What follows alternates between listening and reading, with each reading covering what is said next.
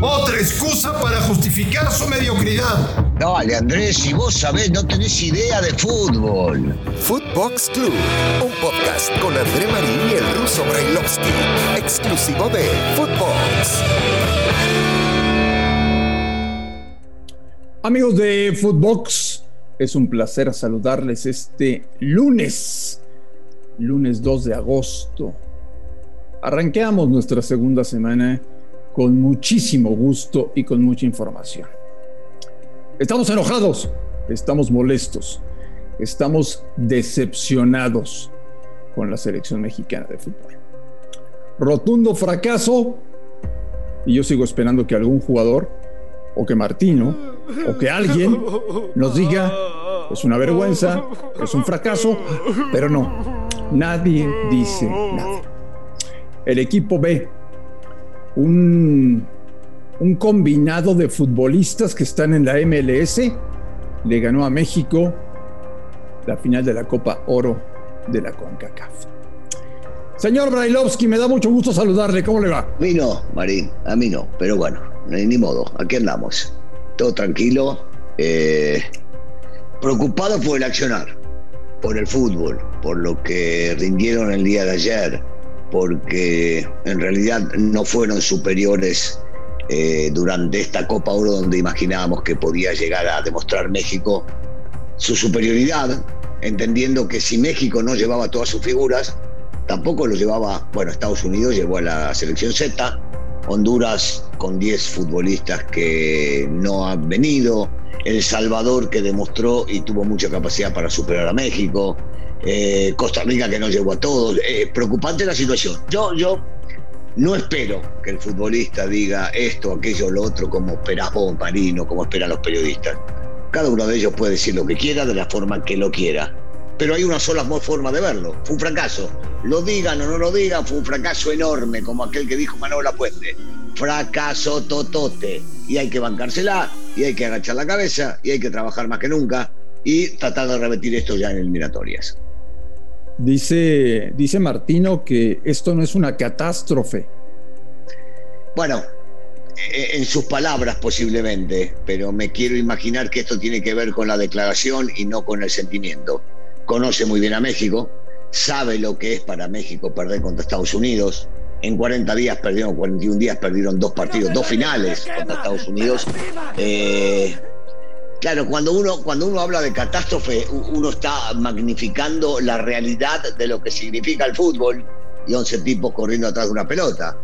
Pero, pero sí hay que entenderlo como que fue algo sumamente inesperado, desagradable, eh, un rival que te termina ganando de la misma forma que te gana las últimas veces, con esperando hasta el final y con un tiro libre, con un cabezazo, con alguna falla. En este caso yo no creo que Talavera, sí creo que Machín, y en otros casos habrá sido otro defensor o el arquero, pero siempre te ganan de la misma manera y no te podés quejar de que, ah, bueno, nosotros proponemos y ellos salen a defender y al contragolpe o atacar a tener una pelota parada. Así juega Estados Unidos, así te gana Estados Unidos. Bueno, habrá que aprender cómo se le gana o cómo se revierte. Sigo sosteniendo que el futbolista mexicano tiene mucha capacidad. No lo demostraron en este partido. Estamos inflados, Ruso. Estamos sobrevalorados. Eh, no, no, yo sigo sintiendo que México cuando le toca competir contra selecciones importantes compite. Y compite bien, y compite de igual a igual y a veces le toca, la mayoría de las veces le toca perder, pero la competencia está. Creo que no estaban a nivel.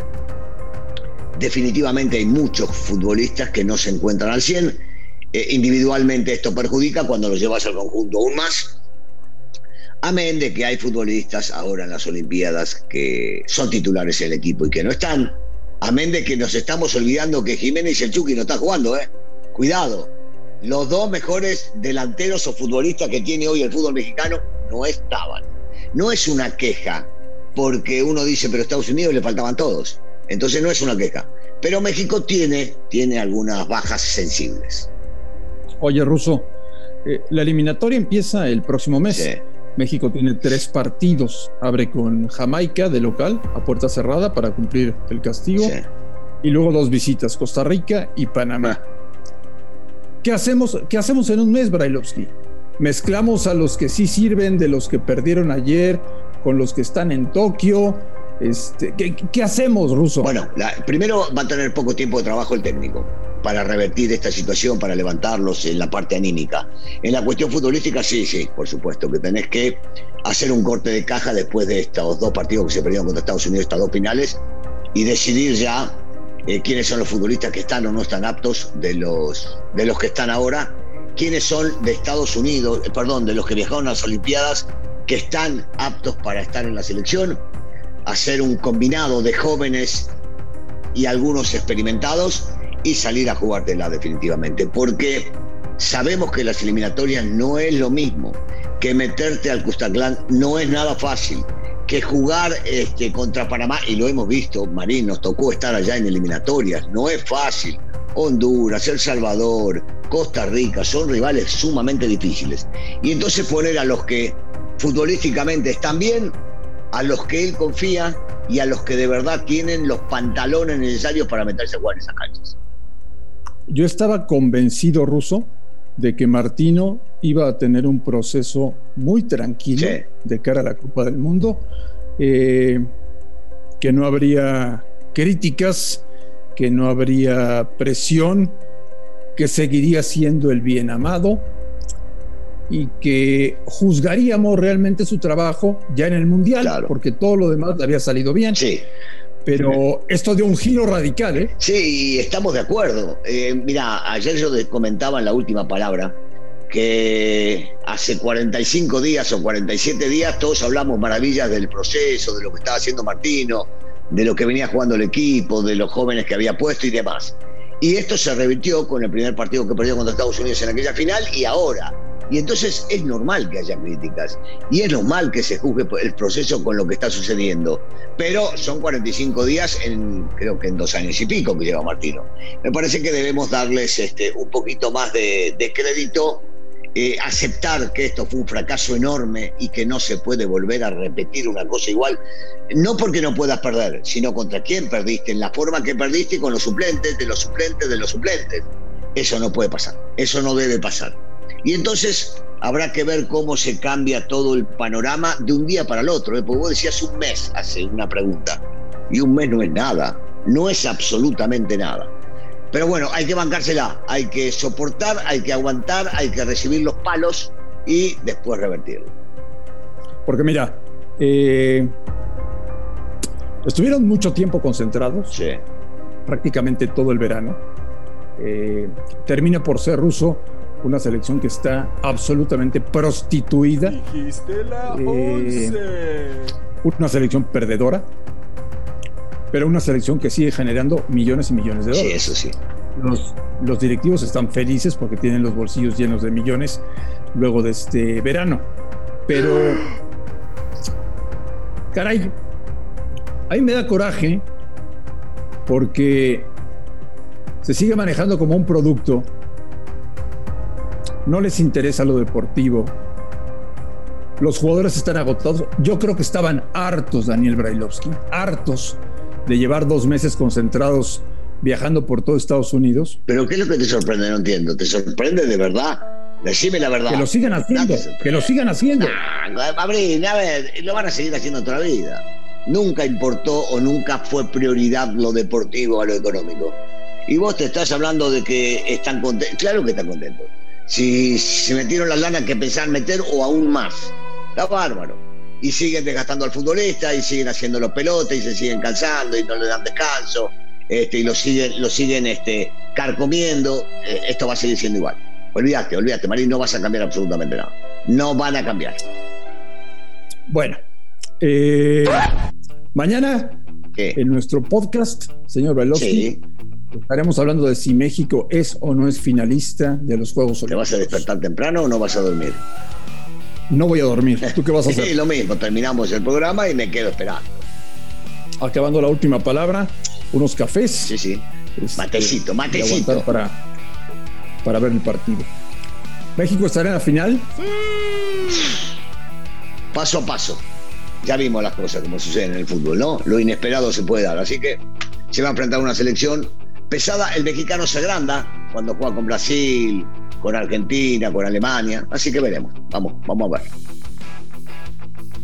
Oye, jornada 2 del fútbol mexicano. Fíjate que muy bien tu América, ¿eh? la verdad, muy bien. Ganando el partido, con autoridad, jugando muy bien el fútbol. Casi, casi no le llegaron a Jiménez. Eh, figura. Prácticamente tuvo de campo. ¿Qué te pasa? Jiménez fue figura, la rompió. ¿Y de qué equipo es? Del América. Y entonces, la figura del partido fue un jugador del América. ¿Qué más queremos? ¿No te da tristeza ver jugar al América? No, Amo, amo, amo ese escudo. Amo ese escudo. Pero es aburridísimo, Ruso. Amo ese escudo, Marín. Lo amo. ¿La jornada 2 mejoró? Sí, sí, en base a, a, lo que vimos en la primera, sí, mejoró un poco.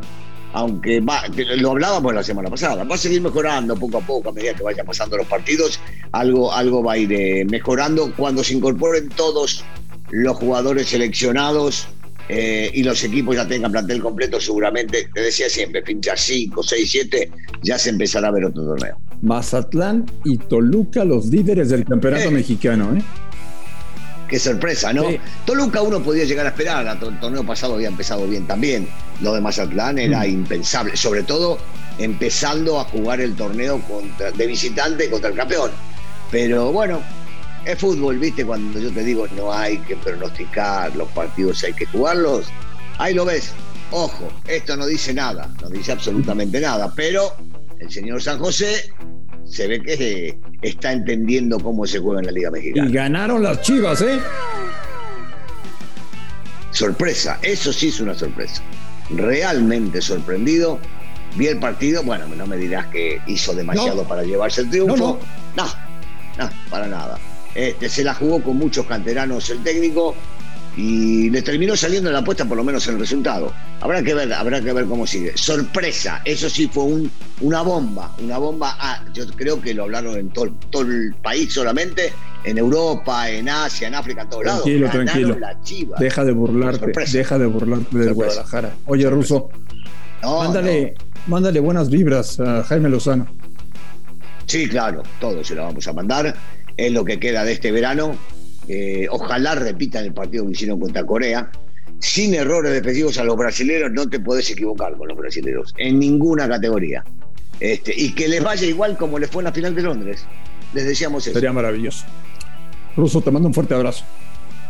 Igual, nos vemos mañana, ¿no? Me imagino. Platicamos mañana, por supuesto, como todos los días, en Footbox Club. Amigos, gracias por escucharnos en todo el mundo. Nos escuchamos mañana. Footbox Club con André Marín y el ruso Brailovsky, podcast exclusivo de Footbox.